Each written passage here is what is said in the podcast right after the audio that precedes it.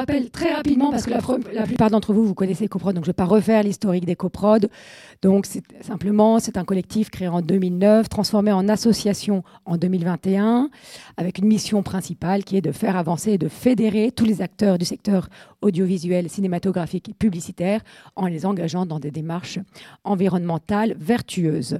Les membres fondateurs euh, sont des chaînes de télévision, des institutions comme Film Paris Région, représentées aujourd'hui par Johanna ici présente, Audience, et euh, la CST, euh, qui, est aussi, qui a aussi la présidence d'EcoProd et qui nous accueille aujourd'hui. Merci beaucoup, Baptiste. Donc, Baptiste est le président d'EcoProd, il a oublié de le, mentionner au, passage.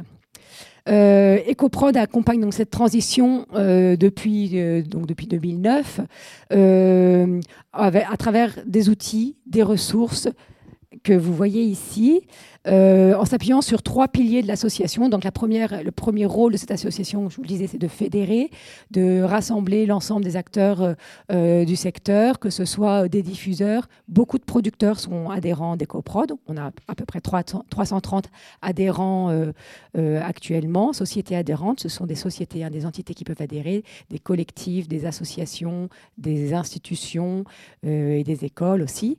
Donc on a parmi ces adhérents donc des diffuseurs, des, des, producteurs, des prestataires techniques, et ce que je vous ai dit, donc aussi les, institutions, écoles, etc. Euh, l'idée, donc, c'est d'animer une communauté à travers des groupes de travail sur les différents sujets pour pouvoir les faire avancer, euh, apporter chacun son expertise, et puis éventuellement euh, mettre en commun des ressources pour aller chercher une expertise extérieure quand c'est nécessaire pour améliorer nos outils. L'autre point fort d'EcoProd, c'est évidemment la partie formation, sensibilisation. On a tout un programme de formation que vous pouvez trouver euh, sur notre site, hein, ecoprod.com.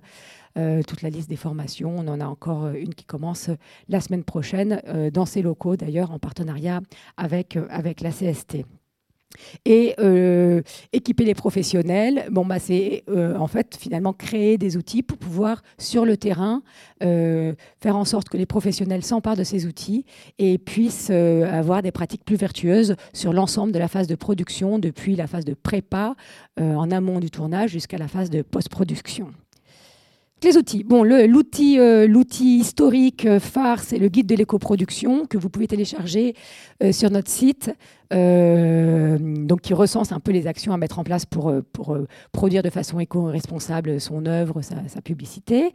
le calculateur carbone que vous avez peut-être pour beaucoup d'entre vous déjà utilisé, qui a été complètement revu récemment et qui est de nouveau en, qui est en phase d'amélioration continue finalement, a été créé en 2012 mais donc très régulièrement mis à niveau. C'est un calculateur carbone qui a été homologué par le CNC pour pouvoir répondre aux obligations réglementaires de présenter des bilans carbone prévisionnels et définitifs euh, au moment des demandes de subventions auprès du CNC.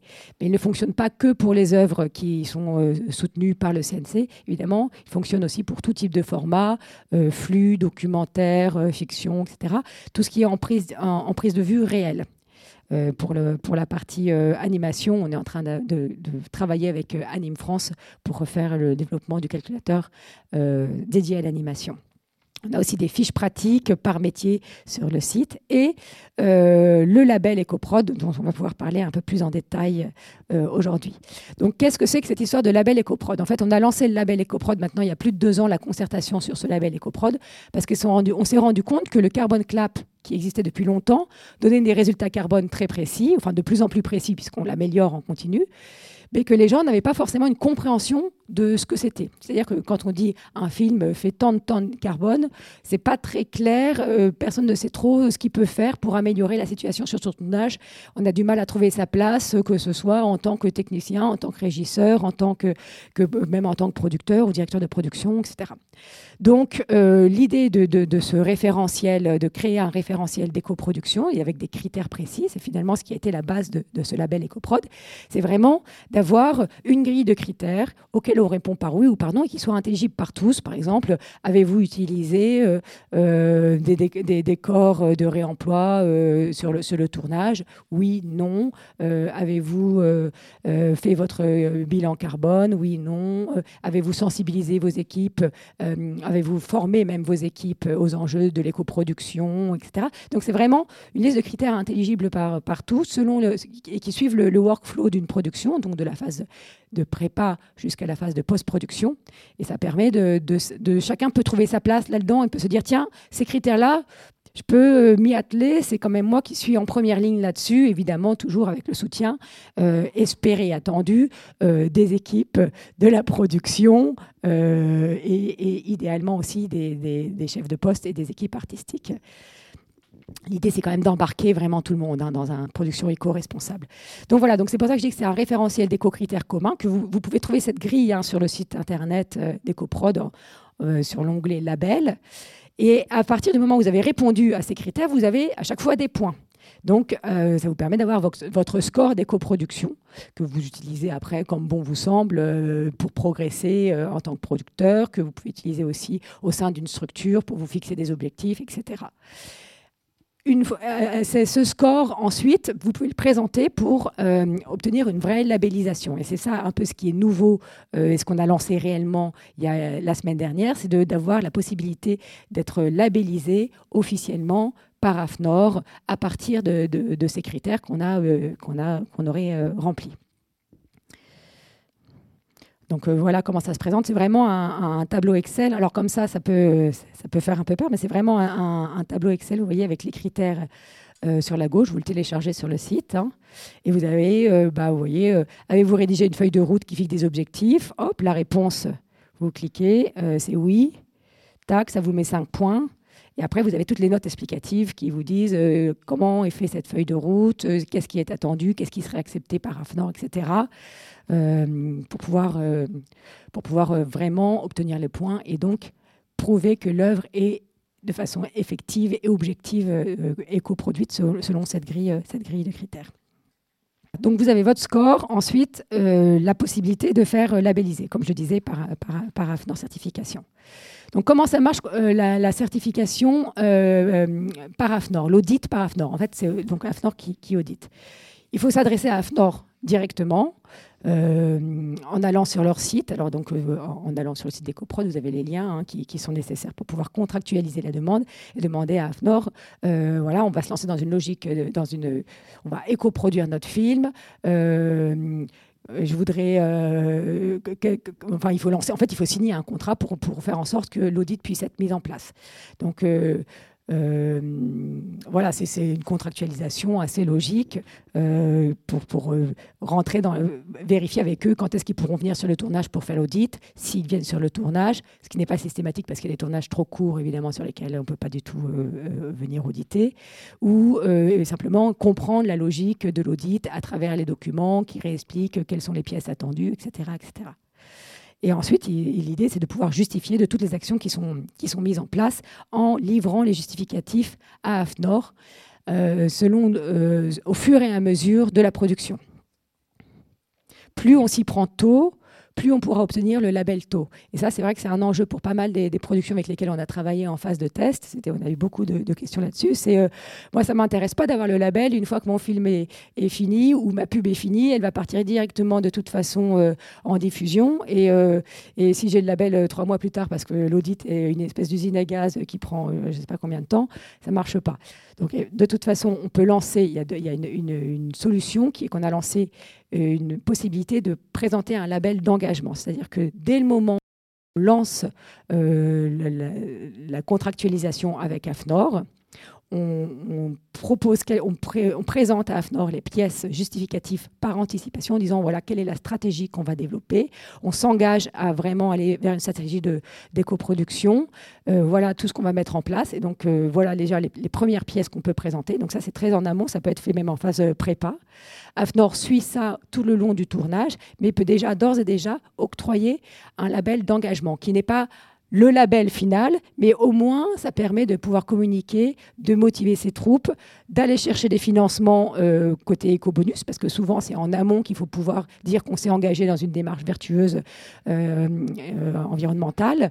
Donc ça, c'est cette, cette, possibilité d'engager la démarche très tôt avec AFNOR, avec ce label d'engagement, elle, elle, peut servir pour tout type d'œuvre, et en particulier pour ce qu'on a défini dans notre pour les œuvres de flux et ce qu'on a défini en fait pour des œuvres continues, c'est-à-dire que auditer toute une saison d'une série, c'est compliqué. Il vaut mieux d'emblée avoir le label d'engagement au moment de la diffusion du premier épisode, alors qu'il y a encore une partie de la production qui est en cours. Et simplement, à l'issue de la saison, il y aura une, deuxième vérification par AFNOR qui vérifiera si les critères, ont effectivement, les critères annoncés ont effectivement été remplis. Et là, il y aura le label, euh, définitif avec les petites étoiles, etc., le score définitif. Mais au moins, dès le début de la démarche, il est possible de communiquer sur le processus de labellisation qui est en cours. Voilà, donc le label définitif. Ensuite, il est en fonction du score qu'on a vu, puisque je vous dis que ça reposait sur un système de, points hein, avec des critères.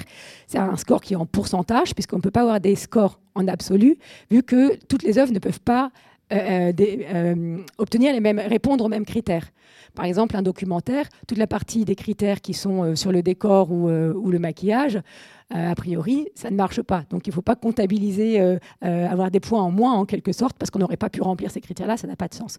Donc voilà, c'est pour ça qu'on peut avoir, qu'on a des scores en pourcentage qui permettent vraiment de prendre tous les types d'œuvres en compte.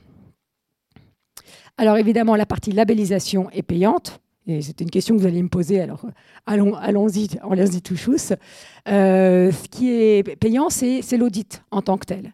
Donc, euh, on a pu négocier des prix, alors qui vous paraissent peut-être élevés ou, pas élevés, je ne sais pas, chacun a un son de cloche différent dans les gens qu'on a interrogés. Ce qui est sûr, c'est que pour des audits d'AFNOR, c'est, très bas parce qu'on a pu négocier euh, en masse en disant que c'était un label qui allait très largement utilisé par les diffuseurs. Les diffuseurs se sont évidemment très largement engagés hein, dans la démarche euh, du label EcoProd et, veulent le pousser euh, bah, auprès de, leur production, dans leur production interne dans un premier temps, puis ensuite dans les, dans ou dans les, contrats de préachat.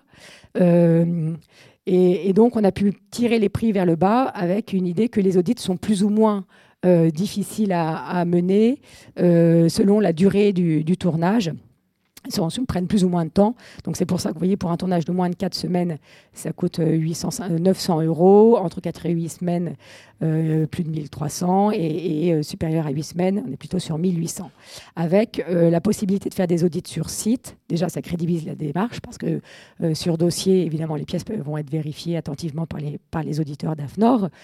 Euh, mais euh, un tournage de plus de 8 semaines, idéalement, si c'est possible. Évidemment, euh, chaque, chaque film étant unique, il y a toujours une, marge de discussion avec AFNOR, et c'est ça qui nous a d'ailleurs beaucoup surpris, c'est que on oublie le côté euh, humain de l'auditeur. C'est-à-dire que là, euh, on a eu des retours très positifs euh, sur, les premières productions auditées qui ont dit en fait c'était super d'avoir Afnor qui est venu nous voir, qui nous a dit bah en fait ça ça compte bon, pourquoi vous ne le mettez pas dans vos critères Ah vous avez mis en place cette solution, mais rajoutez-vous des points ici. Enfin, il y avait plutôt un, échange très constructif.